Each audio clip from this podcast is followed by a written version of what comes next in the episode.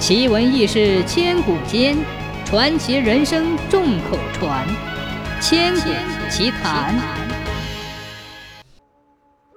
张居正是明朝的名相，在他执政的十多年里，大胆从政治、经济、军事各方面进行了重大的改革，使国家安定、经济发展，一时出现清明富强的景象。据说张居正两岁那年就认得“王日”两字，被人家认为是神童。十三岁参加乡试，他年龄最小，却沉着冷静，写了一篇非常漂亮的文章。要不是当时湖广巡抚顾怜爱才，有意让张居正多磨练几年，他肯定中举。经过几年的发奋读书之后，张居正考上了进士，开始步入仕途。这一年，他才二十三岁。中进士不久，张居正被选为浙机士。这以后，张居正一面大量读书，一面细心琢磨官场上的门道。他有满腔的政治抱负，但当时的皇帝世宗昏庸，奸臣严嵩为非作歹，张居正只得忍耐与严嵩周旋，一时无法施展自己的才能。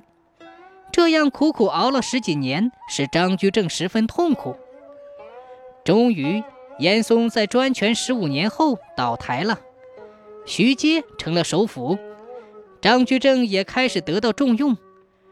然而，张居正入阁后又遇到了精明强干、头脑敏锐的政治高手高洪，张居正只得再次忍耐，用谦恭与沉默来表示更加激烈的无声对抗。高洪下台之后，张居正由于资格最老，被皇帝召回当了首辅。张居正掌权之后，立即改变了过去那种谦虚祥和、沉默寡言的态度，变得雷厉风行、有礼有节了。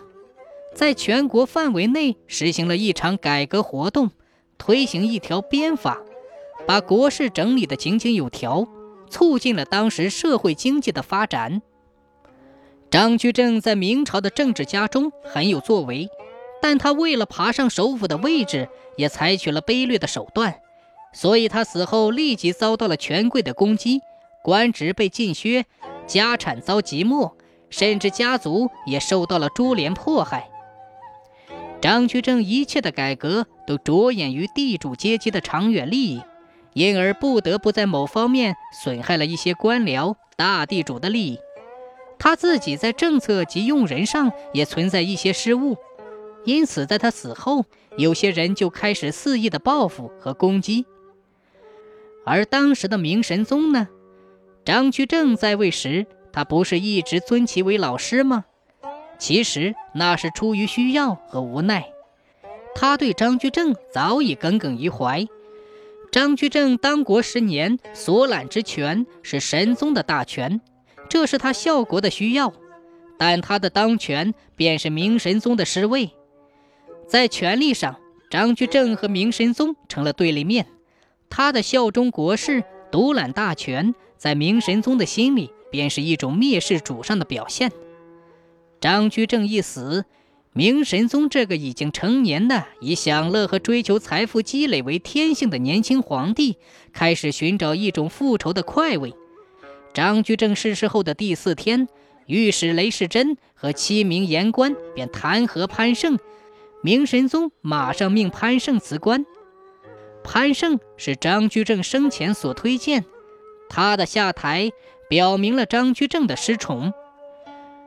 不久，言官把矛头指向了张居正，明神宗于是下令查抄张居正的家，并削尽其官职，破夺生前所赐玺书。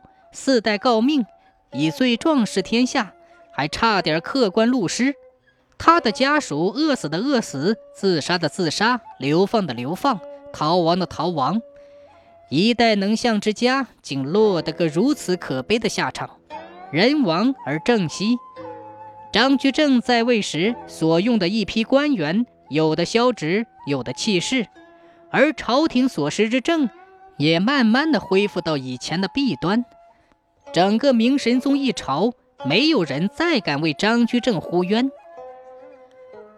国衰而思良臣，直到天启二年，明熹宗为鼓励臣下，才想起昔日的大功臣张居正，予以复官复盟。然而此时一切都已经太晚了。